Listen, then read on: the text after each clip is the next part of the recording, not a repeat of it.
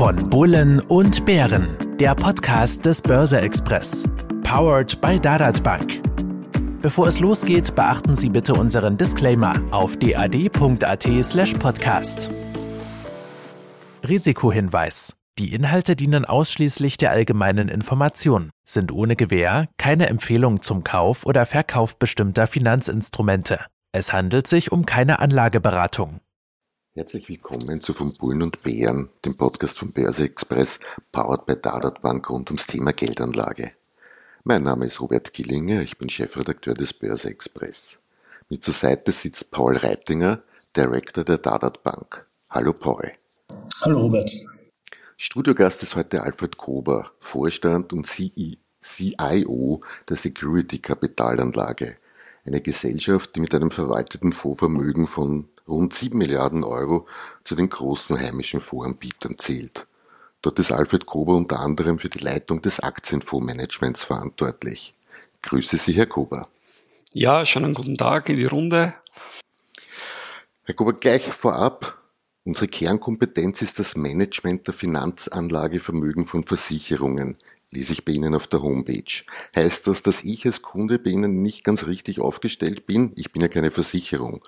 Kurzum, wofür soll Security aus Ihrer Sicht bei Anlegern und Anlegerinnen stehen?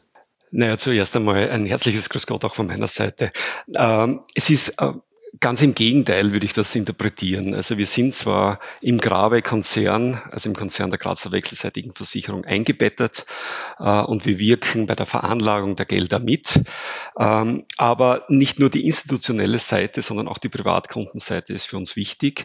Wir betreiben unser Geschäft äh, bereits seit äh, viel oder seit einigen Jahrzehnten und, und können so die, die gesammelte Erfahrung und die, die Kompetenz, die wir unseren institutionellen Investoren, abseits auch der Grazer wechselseitigen Versicherung, äh, die wir uns angeeignet haben, auch dem Privatinvestor in Form von unterschiedlichsten Fonds zur Verfügung stellen. Also insofern würde ich doch meinen, dass der Privatinvestor von unserer geschäftlichen äh, Ausrichtung schon profitieren kann. Hat dieser Back Background, sage ich unter Anführungszeichen, mit Versicherung irgendeinen Einfluss dann aufs Anlagevermögen? Klingt prinzipiell, nicht Vermögen, Anlageverhalten, klingt so nach mehr Sicherheit gefragt oder ist das äh, ganz was anderes jetzt, ein anderes Thema dann? Äh, das ist ein etwas anderes Thema, aber ich würde meinen, dass unsere, ähm, wenn wir unsere, ähm, äh, die Verteilung unserer Assets, unserer Vermögen anschauen, äh, die wir in den Fonds verwalten, dann haben wir tendenziell einen Hang zu konservativeren Veranlagungen und einen Hang eher zur Anleihe. Soll nicht heißen, dass wir keine Aktien äh, oder nicht im Bereich der Aktien äh, veranlagen und investieren, aber die, die Segmente sind leicht verschoben. Wir haben einen Aktienanteil von rund 20 Prozent unserer knapp 7 Milliarden Euro, die, wir, die wir verwalten, also so knapp eineinhalb Milliarden, die wir in Aktien, rein Aktienprodukten verwalten. Und der Rest teilt sich auf auf äh, unterschiedlichste Anleihenkategorien beziehungsweise die klassischen Mischfonds, die wir unseren äh, Produktpartnern anbieten. Klingt ja fast ein bisschen, als, der, als ob der typische österreichische Sparbuchsparer bei Ihnen schnell, ich sage mal, heimisch werden könnte? Ja, durchaus. Das würde ich schon so meinen. Ähm, wir bieten auf der Anleihenseite, also vom sehr konservativen ähm, Anleihenfonds mit hohen Bonitäten und kürzeren Laufzeiten, ein klassischer Mündelfonds beispielsweise, bis zum High-Yield-Fonds und Emerging Market-Fonds die komplette Produktpalette an. Mhm. Kurz Themenwechsel. ESG ist nämlich in aller Munde, dort aber dann speziell das E, sprich die Umwelt, während der Rest, S wie Soziales, ich sag, mehr das Image des Gönnertums vielleicht noch hat, dass, dass man damit etwas Positives bewirken könnte und das G wird ohnehin ein bisschen als selbstverständlich angenommen, Governance, dass sonst die Justiz oder ähnliches ja eigentlich im Spiel sein müsste. Das ist auch bei Ihnen im Konzern, also in, im Unternehmen so. ESG wird schon sehr lange bei Ihnen hochgehalten aber auch hier speziell das E. Mir ist vor kurzem eine Aussendung bei Ihnen aufgefallen. Das S, Sie stülpen auf Wunsch und plötzlich eine Social Tranche über einen Fonds. Vielleicht können Sie uns da ein bisschen was erzählen, was es damit auf sich hat. Ja, sehr gerne. Also es ist nicht nur ein Fonds, sondern es ist eine ganze Fondspalette, nämlich die Apollo Nachhaltigkeitsfondspalette, äh, die umfasst knapp zehn unterschiedlichste Fonds im Anleihen- und im Aktienbereich, ähm, für die wir eigene äh, Anteilsshare-Klassen ähm, aufgelegt haben. Sie kennen ja die klassische ausschüttende Tranche oder tesorierende Tranche, unter die der Investor wählen kann. Und jetzt gibt es eben noch eine weitere Tranche, diese ausschüttende Social Tranche, ähm, die die dazu dient, dass speziell mit diesen Tranchen äh, einzelne Projekte gefördert werden. Also sie sind äh, um einen Basispunkt, was den Privatinvestor betrifft, um einen Basispunkt teurer, also kaum teurer, sind 0,01 Prozent äh, pro Jahr. Und die Security selbst legt dann zu diesem einen Basispunkt noch zwei Basispunkte dazu. Diese drei Basispunkte fließen in einen, in einen separaten Topf, wenn man so möchte, oder beziehungsweise werden abgegrenzt. Und ähm, diese abgegrenzten Gelder fließen äh, in Projekte, die wir im Vorfeld sehr sorgfältig ausgewählt haben und, und die einen äh, doch äh, sehr akribischen Due Diligence durchlaufen äh, sind die Projekte sind, sind unterschiedlichst, äh, gehen jetzt nicht nur in den Bereich des S, also in den sozialen Bereich, sondern wir adressieren ebenso das E ähm, unter, unter dem ESG und ja, also so äh, primär sollen die Gelder dazu abdienen, dazu dienen, dass die diese SDGs, diese Social Development Goals, die uns die die UN vorgibt, ähm, eben bestmöglich adressiert werden. Die Projekte sind einerseits in Österreich zu finden, äh, allerdings äh, fördern wir auch internationale Projekte und wir gehen da einfach ein bisschen einen anderen Weg. Ich darf da jetzt etwas ausholen. Der klassische äh, Artikel 8 Fonds, dieser Nachhaltigkeitsfonds mit, de mit definierten äh, Ausschlusskriterium und in der Regel einem äh, Best-in-Class-Ansatz. Also man versucht da bei dem Best-in-Class-Ansatz äh, einfach die besseren, sich auf die besseren äh, Werte zu konzentrieren. Äh, das sind die klassischen Kriterien, die ein Artikel 8 Fonds berücksichtigt. Artikel 9, das wäre eine Stufe darüber, da geht es dann schon sehr um dieses Impact-Thema. Wir äh, als Security KAG sind sehr in diesem, in diesem Artikel 8 Rahmen tätig und wir haben uns da schon die Frage gestellt, naja, wenn ich jetzt eine, eine Aktie in meinem Fonds ausschließe, oder kaufe am Sekundärmarkt, betrifft auch die Anleihe, also nicht nur die Aktie. Nehmen wir ein klassisches Beispiel, die österreichische Wienerberger. Ich kaufe sie an der Börse. Naja, welchen, welchen welche positive Wirkung habe ich dadurch, wenn ich äh, einen Titel an, an der Börse kaufe, beziehungsweise Anleihe von einem Investmenthaus äh, im, im Sekundärmarkt abkaufe. Der, aus unserer Sicht ist dieser, diese positive Wirkung überschaubar. Es gilt natürlich nicht für den Primärmarkt. Also wenn eine, ein Unternehmen äh, Geld aufnimmt in Form von Aktien oder Anleihen, da kann man schon Druck ausüben, aber am Sekundärmarkt habe ich an sich kaum eine positive Wirkung. Und wir haben uns jetzt schon die Frage gestellt, na, wir bieten Nachhaltigkeitsfonds an. Ähm, wollen aber schon auch eine Wirkung zeigen. Und da äh, kam uns diese Idee dieser eigenen Anteilsshare-Klassen, dieser Social Tranchen, äh, wo einfach Gelder gesammelt werden und einzelnen, zumeist kleinen äh, Projekten mit zumeist auch äh, wissenschaftlichen Projektpartner äh, zufließt. So, so kann man das im Großen und Ganzen zusammenfassen. Also es ist für uns eine Herzensangelegenheit, die wir jetzt mittlerweile schon äh, im Testballon drei Jahre äh, durchexerzieren und jetzt im großen Stil im vergangenen Jahr ausgerollt haben und auch bei unseren Kunden sowohl auf der institutionellen Seite wie auch auf der Privatkundenseite wirklich großen Anklang findet. Mhm. Können Sie ein konkretes Beispiel für so ein Projekt vielleicht auch nennen? Oder? Ja, ich kann mehrere Projekte nennen, aber ein, ein Klassiker, der auch ähm, durch die Medien gegangen ist in den letzten Wochen, wäre beispielsweise die Hobby Lobby in Wien. Äh, ist ein Verein, der sich auf ähm, auf äh, ja, benachteiligte Kinder und Jugendliche äh, fokussiert. Der Verein hat mehrere Standorte in Österreich und äh, versucht einfach durch, durch Kurse und, und Weiterbildungsmaßnahmen, die kostenfrei sind, diesen Kindern und Jugendlichen einfach einen Startvorteil äh, zu geben. Ein weiteres Beispiel wäre wär, äh, ja, ein, ein, ein, ein komplett äh, Jetzt fernab der, der, des S äh, wäre die Wiederansiedelung der Esche.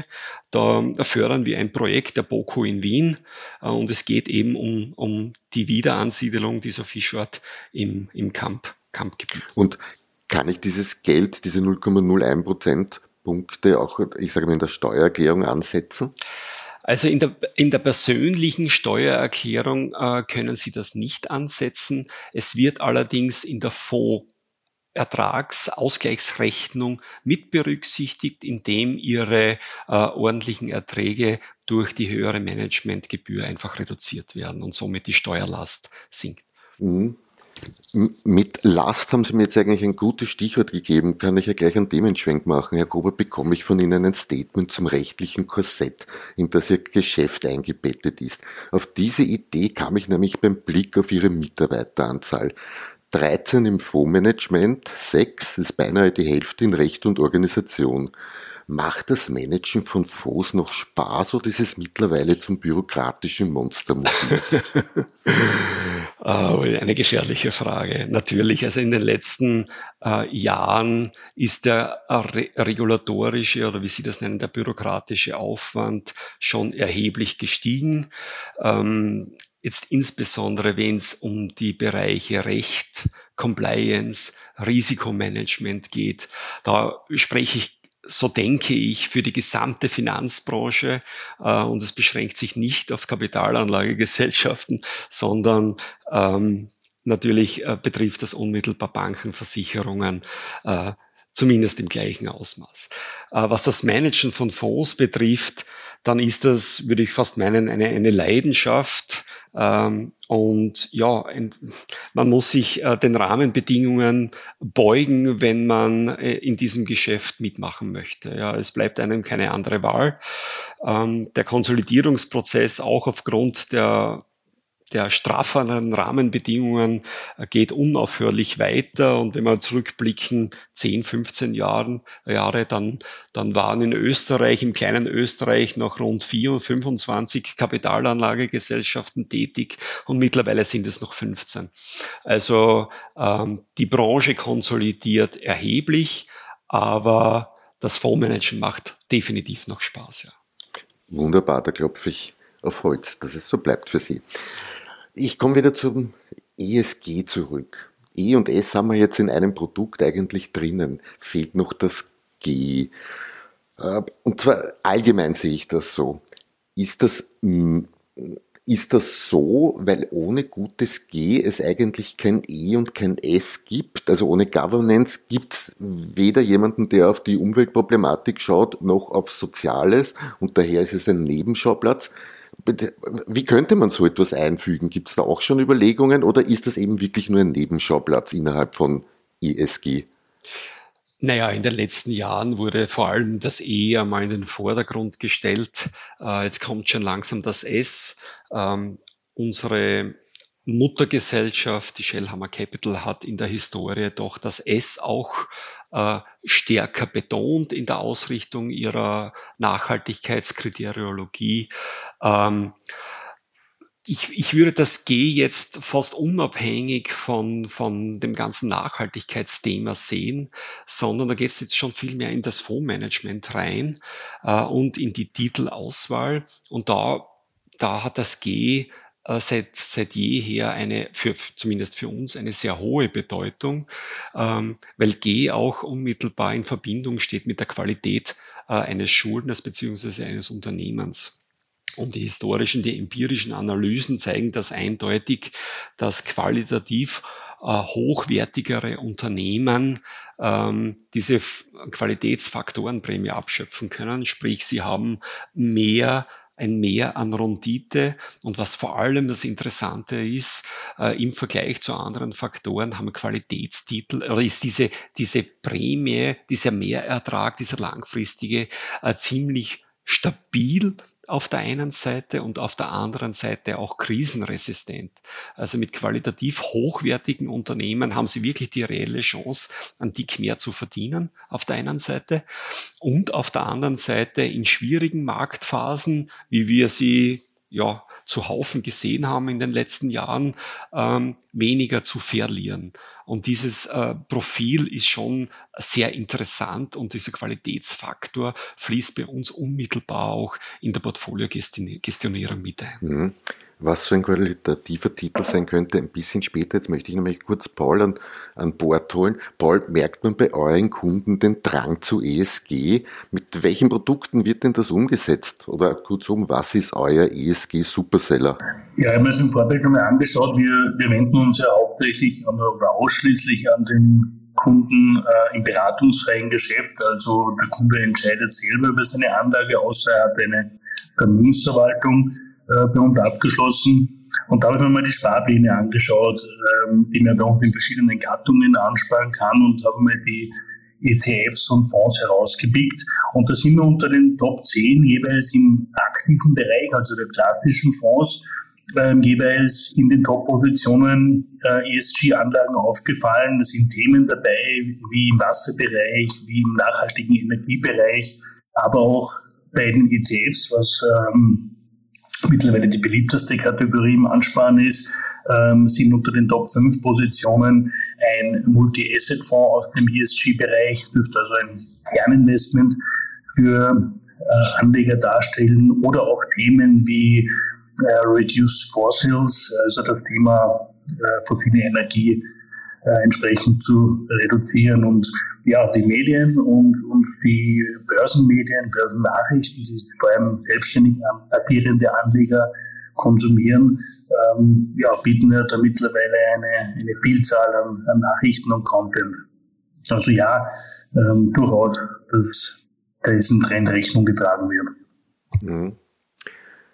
Wenn wir heute schon einen CIO hier haben, Herr Kober, Aktien erzielten im ersten Jahr im Durchschnitt, ich habe mir das gestern angeschaut, also im ersten Jahr, aber wir sind noch nicht ganz dort, aber ein Plus von rund 10 Prozent. Bei Anleihen waren es weniger als zwei, in Euro alles gerechnet, Gold liegt bei plus 5 Prozent. Gleichzeitig haben wir eine hohe, wahrscheinlich rückläufige Inflation, die Zinsen dürften tendenziell noch etwas weiter steigen, die Konjunktur sah schon einmal strahlender aus. Ich sage, das Wort Stagflation ist vielleicht nicht ganz unpassend. Meine Frage, wie ist denn Ihr Weltbild mit Blick nach vorne und welche Akzente setzen Sie daher in den Portfolios? Ja, was die Akzente betrifft, sind wir äh, eher Bausteinlieferant. Also wir haben klar definierte Strategien und versuchen diese Strategien auch unseren Investoren zur Verfügung äh, zu stellen. Ähm, diese, diese aktive oder sehr aktive Gestionierung innerhalb äh, des Portfolios und des Schichten von Anleihenanteil und Aktienanteil in den Mischfonds trifft man bei uns weniger. Also wir sind eher Bausteinlieferant. Ähm, ja, insofern ähm, ähm, kann sich der Kunde schon darauf verlassen, dass er sehr sauber gemanagte Produkte bekommt äh, und das auch bekommt, was im Endeffekt draußen draufsteht. Also das schätzen vor allem unsere institutionellen Investoren äh, und mittlerweile immer mehr auch der Privatkunde. Jetzt äh, dürfte ich nochmals nachfragen, äh, was der erste Teil Ihrer Frage war. Das ist mir jetzt äh, leider kurz entfallen. Ich glaube, Weltbild okay, nach das vorne. Ja. Also wenn ich jetzt so Inflation, ja. Konjunktur ansehe, wie ist denn Ihr Bild? Und gleichzeitig, auch wenn Sie Bausteinlieferant sind, aber wenn Sie zum Beispiel einen globalen Mischfonds hernehmen, wird der ja gerade entweder ein bisschen mehr oder weniger im, oder wird dort der, werden dort Indizes rein nachgebildet? Nein, also rein, reine Nachbildung, also zu 100% Nachbildung werden Sie bei uns äh, kaum antreffen. In einigen Mischfonds ja, aber da geht es eher um Derivatoverlayer, wo man das Basisinvestment, das indexnahe Basisinvestment brauchen, damit man die Derivate machen kann. Ähm, Ansonsten sind es indexnahe Bausteine, die ein gewisses Add-on haben. Da werden dann Faktoren, äh, äh, Dimensionen drüber gelegt, um die realistische Chance zu haben, ein bisschen an, an dickeren Outperformance zu generieren. Das gelingt uns auch, beispielsweise unser großer, äh, unser großer internationaler Aktienfonds. Ähm, der schon einen, einen ordentlichen Teil äh, der Managementgebühren der jährlichen äh, mit sehr wenig Abweichungsrisiko ähm, äh, äh, ja, erzielen konnte. Und auf der anderen Seite sind es Konzeptionen, die vor allem jetzt, wo doch die Meinung etwas auseinandergeht, ja, betrifft, befinden wir uns in einer Blase, äh, ist das schon übertrieben, was wir, was wir da links und rechts so wahrnehmen, sprich Konzentration jetzt auf die großen IT-Giganten, der hohe Anteil äh, der nordamerikanischen Aktien in klassischen Indizes. Und da bietet man Lösungen an, wie beispielsweise gleichgewichtet ausgerichtete Portfolios mit einem einem geringeren US-Aktienanteil. Ähm, das wären so, so Themen und so Konzeptionen, die wir einfach als Baustein unseren Investoren zur Verfügung stellen. Warum gleichgewichtet? Naja, äh, wir haben, wir, oder wir sehen seit Monaten, man kann sogar sagen seit drei Jahren, seit Corona, eine erhebliche äh, Gewichtungssteigerungen, Gewichtungssteigerung einiger weniger äh, IT-Aktien. Wir kennen sie alle. Äh, ich brauche jetzt keine Namen nennen. Ähm, und es gibt dann doch einen beträchtlichen Teil an Investoren, ähm, die, die meinen, dass es, dass das schon äh, einer Übertreibung ähnelt. Ich bin da etwas vorsichtiger. Ich bin ein Kind der 90er Jahre. Ich habe diese, diese Bubbles und das Zerplatzen der Bubbles äh, schon mehrmals äh, miterleben dürfen. Also Übertreibungen halten oft länger an, als man sich das selbst vorstellen kann.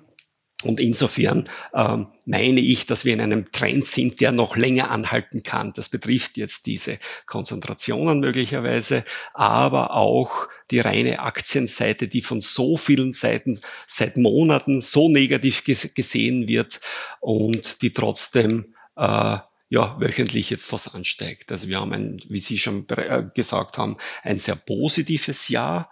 Ich könnte mir durchaus vorstellen, dass dieser Trend äh, auch weiter anhaltet. Klassischerweise sind die Sommermonate äh, schon gekennzeichnet durch höhere Volatilitäten. Also in den nächsten Monaten, wenn man da rein das saisonale, äh, das saisonale Muster hernimmt, äh, da muss man sich auf Kursschwankungen einstellen. Aber für höhere Aktienkurse gegen, gegen Ende äh, des Jahres würde ich aus meiner persönlichen Meinung äh, schon meinen, dass wenig dagegen spricht. Ja.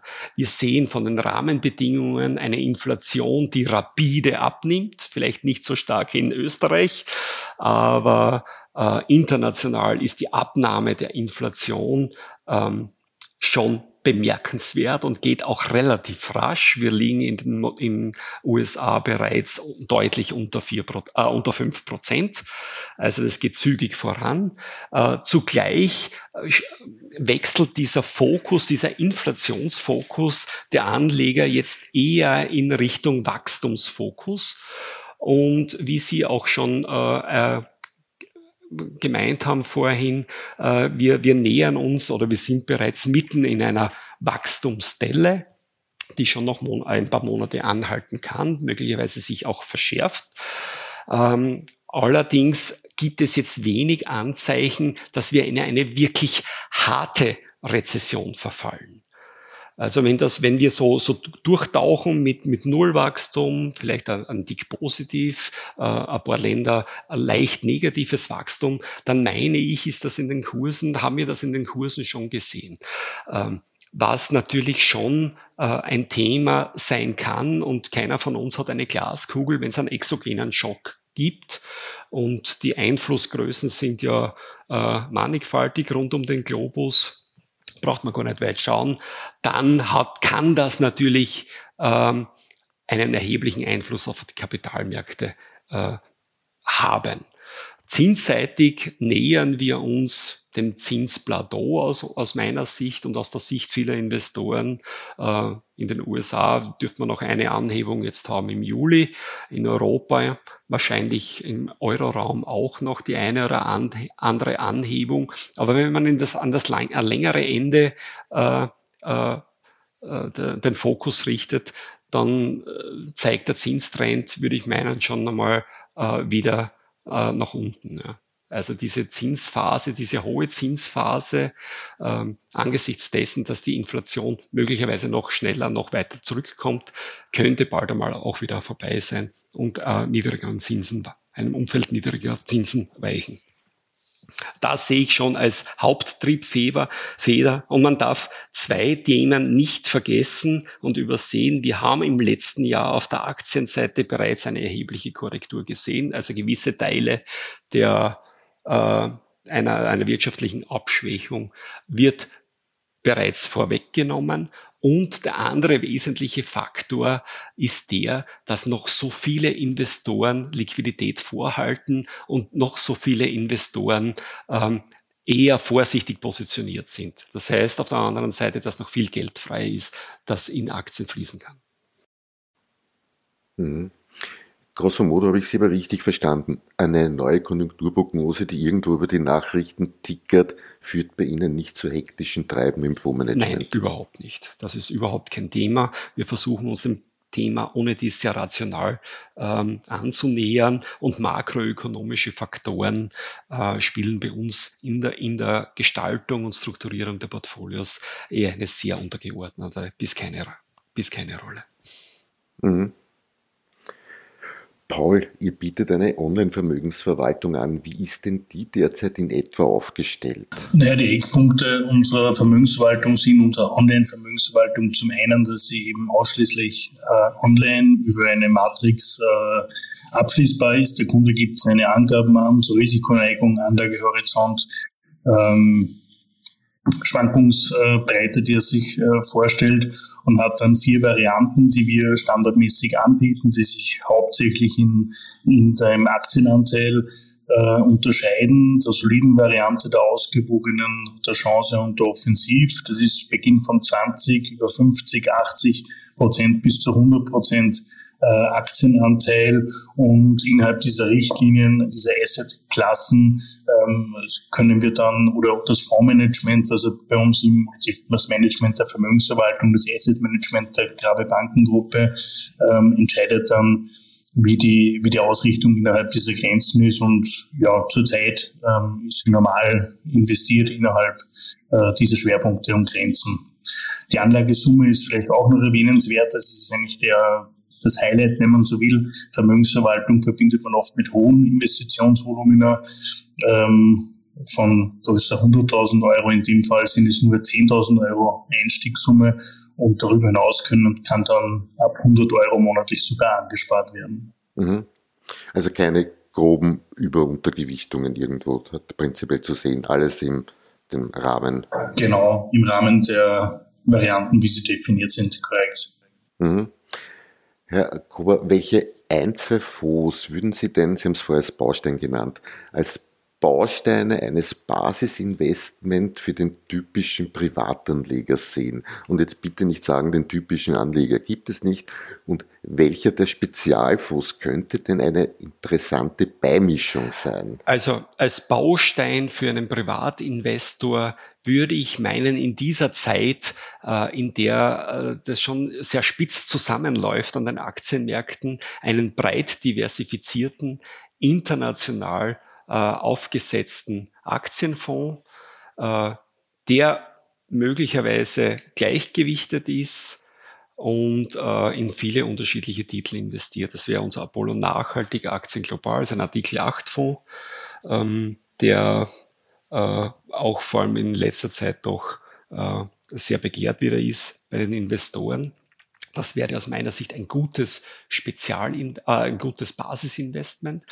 Und als Spezialinvestment äh, einen Satelliten dazu, ähm, der komplett ähm, die Region, die, die Region ist komplett aus, dann, aus dem Fokus der internationalen Investoren ähm, gelaufen in den letzten Jahren, das wären die globalen Emerging Markets, äh, ist komplett vom Radar. Die Investoren sind komplett untergewichtet. Nichtsdestotrotz haben sich die Emerging Markets sehr gut entwickelt und auch die Unternehmensergebnisse haben sich gut entwickelt. Das hat dazu geführt, dass die Region immer günstiger geworden ist. Aber eben seit der Finanzkrise äh, vor rund 15, 14 Jahren äh, vom Kursanstieg erheblich zurückgeblieben ist. Also da würden wir den Apollo Nachhaltig Emerging Market empfehlen, ähm, der äh, ja, der auch eben breit diversifiziert ist, mit, mit, mit über 250 Einzeltitel, sehr, sehr äh, konstant aufgesetzt ist und auch